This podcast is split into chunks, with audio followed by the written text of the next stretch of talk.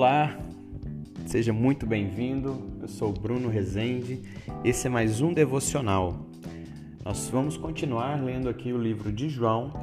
Hoje, especificamente, vamos ler o capítulo 11 e vamos falar sobre ressurreição. A ressurreição de Lázaro, para ser mais exato. E tem, assim, chaves importantíssimas para a gente pegar e aplicar na nossa vida. Então, ouça até o final, absorva todas as informações e ao final compartilhe esse, esse link com alguém que você sentir no coração que tenha que ouvir essa mensagem também. Vamos lá? A ressurreição de Lázaro, é, ela é uma história de Jesus e daquelas pessoas a quem ele ama. É, todos os personagens é, são amados do Senhor e, e nos transmitem né, um pouco de como que é o mover de Cristo né, no meio das pessoas. Se desejamos ver Jesus tirando pessoas da morte, tirando pessoas das drogas, precisamos compreender o seu mover descrito em João 11. Marta, Maria e Lázaro eram pessoas muito amadas pelo Senhor. E Lázaro ele ficou bem doente. As suas irmãs, né, mandaram uma mensagem para Jesus a respeito da gravidade dele. Isso significa que se nós tivermos dificuldades, nós devemos sim orar ao Senhor. Mas o que o Senhor fará já é totalmente com ele. Nós não temos domínio sobre isso. Podemos perceber aqui algumas lições sobre a oração. Né? Primeira lição: a demora de Deus em responder à nossa oração não demonstra indiferença de Jesus. O nosso conceito natural nos impede de perceber os planos de Deus em nossas vidas. O que pensamos ser demora na verdade está dentro dos planos de Deus. A fé, ela é fortalecida nos dias sombrios. A demora é o grande teste da fé. O que nós pensamos ser calamidade pode ser uma imensa oportunidade de Deus manifestar a sua glória. Entendeu?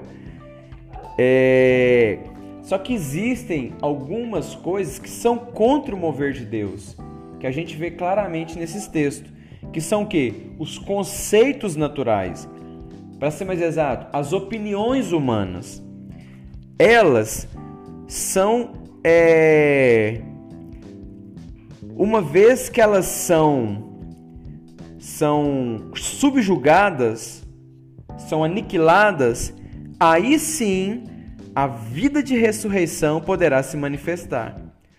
E para que a vida de, de ressurreição ela se manifeste, é preciso tratar primeiramente com o problema chamado opinião alheia, ou conceitos humanos, conceitos naturais.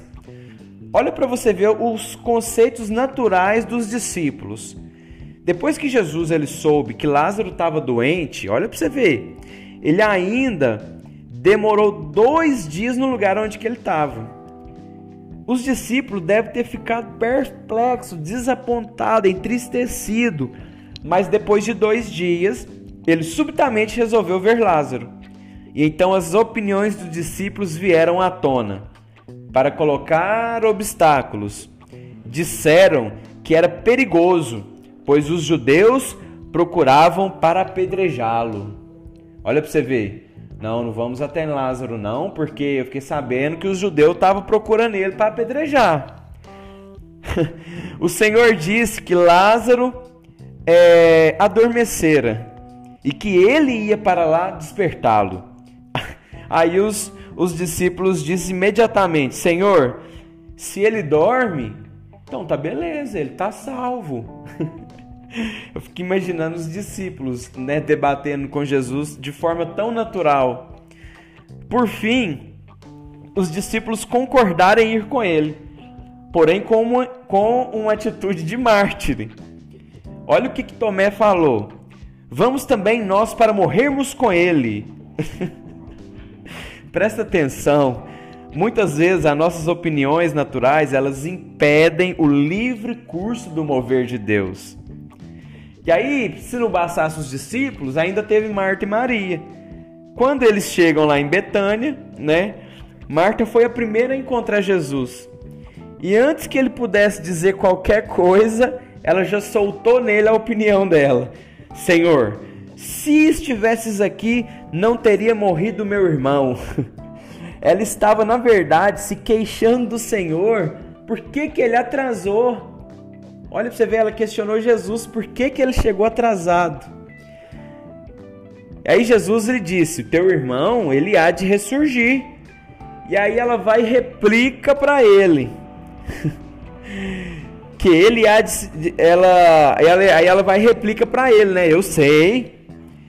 É, replicou Marta, que ele há de ressurgir na ressurreição no último dia. Ela não estava falando daquele momento, ela estava falando lá na frente. Entendeu? Lá no último dia. O seu conhecimento doutrinário estava impedindo ela de desfrutar do mover do Senhor. Então disse Jesus: eu sou a ressurreição e a vida. Ponto final. Quem crê em mim, ainda que morra, viverá. E Jesus meio que apelou, né? Brincadeira, lógico que Jesus não apelou. Mas olha, ele soltou uma verdade nela. Pera aí, minha filha. Eu sou a ressurreição. Eu sou a vida. Quem crê em mim, ainda que esteja morto, vai viver. Fica tranquila. Ou seja, eu tô no comando. Jesus tentando é, provocar, é, provocar Marta. E Marta, por ser tão é, cheia de suas próprias opiniões, se não bastasse, vai lá e chama Maria e fala para ela: Ó, oh, o mestre chegou e está te chamando. E Jesus nem chamou Maria. Isso foi, na verdade, mais uma opinião de Marta. Vai lá ver para você falar o que, que você acha para ele. Talvez nós também amemos muito ao Senhor, mas por sermos tão cheios de opiniões, não conseguimos ficar calados, né? Marta repetiu a mesma queixa de Marta contra o Senhor. Tá lá no verso 32. Por essa, por essa razão, então Jesus ele se agitou no espírito, né, como diz no verso 33, e perguntou-lhes: Onde Lázaro está sepultado? E responderam-lhe: Senhor, vem e vê. Até que enfim uma resposta boa. Essa foi a melhor resposta. Numa situação como essa, não fique falando das suas opiniões, apenas diga a ele: vem cá e vê, Senhor, como é que está a situação. Vem cá e vê, nós precisamos do Senhor. Entendeu? Não fique questionando. Apenas mostre ele aonde que precisa dele agir. Então vamos ver como que aconteceu a ressurreição de Lázaro. O Senhor foi impedido de agir até que as opiniões se cessassem. Depois de cessadas, né? Então nós podemos começar a cooperar com ele, é, negando as nossas opiniões naturais e sub, sub, nos submetendo a ele. Então você vai adiantar o processo se você deixar de dar opinião e passar a deixar ele fluir na sua vida. Entendeu? É, o mover de Deus ele é sempre soberano. Né? Na ressurreição nem se fala. Nossas opiniões não podem forçar o Senhor a fazer qualquer coisa. Entretanto, Deus conta com a nossa cooperação. Jesus pôde ressuscitar o morto, mas ele pediu que alguém fosse lá e retirasse a pedra. E quando ele disser tirai a pedra, que está lá no verso 39, devemos simplesmente retirá-la sem argumentar, sem questionar. Essa é a nossa cooperação com o seu mover. O mover de Deus sempre implica em nossa cooperação. Se existem pedras que precisam ser tiradas, a nossa parte é ir lá e removê-las. Entendeu? A maneira como Jesus ressuscitou Lázaro foi apenas chamando ele para fora. Quando a palavra viva de Jesus flui de nós, ela é um poderoso chamado que tira as pessoas da morte e conduz elas para a vida de ressurreição. A morte, ela é uma grande força, sim, quando vem sobre o homem, provavelmente ele não escapa. Somente Jesus como ressurreição pode derrotá-la. Ele pode libertar todas as pessoas da morte, porque ele não é apenas a vida, ele é também a ressurreição. E por isso que ele pode aniquilar a morte. Irmãos, precisamos aprender aplicar esses princípios nas nossas vidas. Não há qualquer coisa que possa barrar o poder da ressurreição. As muitas as muitas opiniões elas podem retardar o poder da ressurreição, mas nunca é, impedi-lo, porque de alguma forma Jesus ele vai cumprir aquilo que ele foi fazer.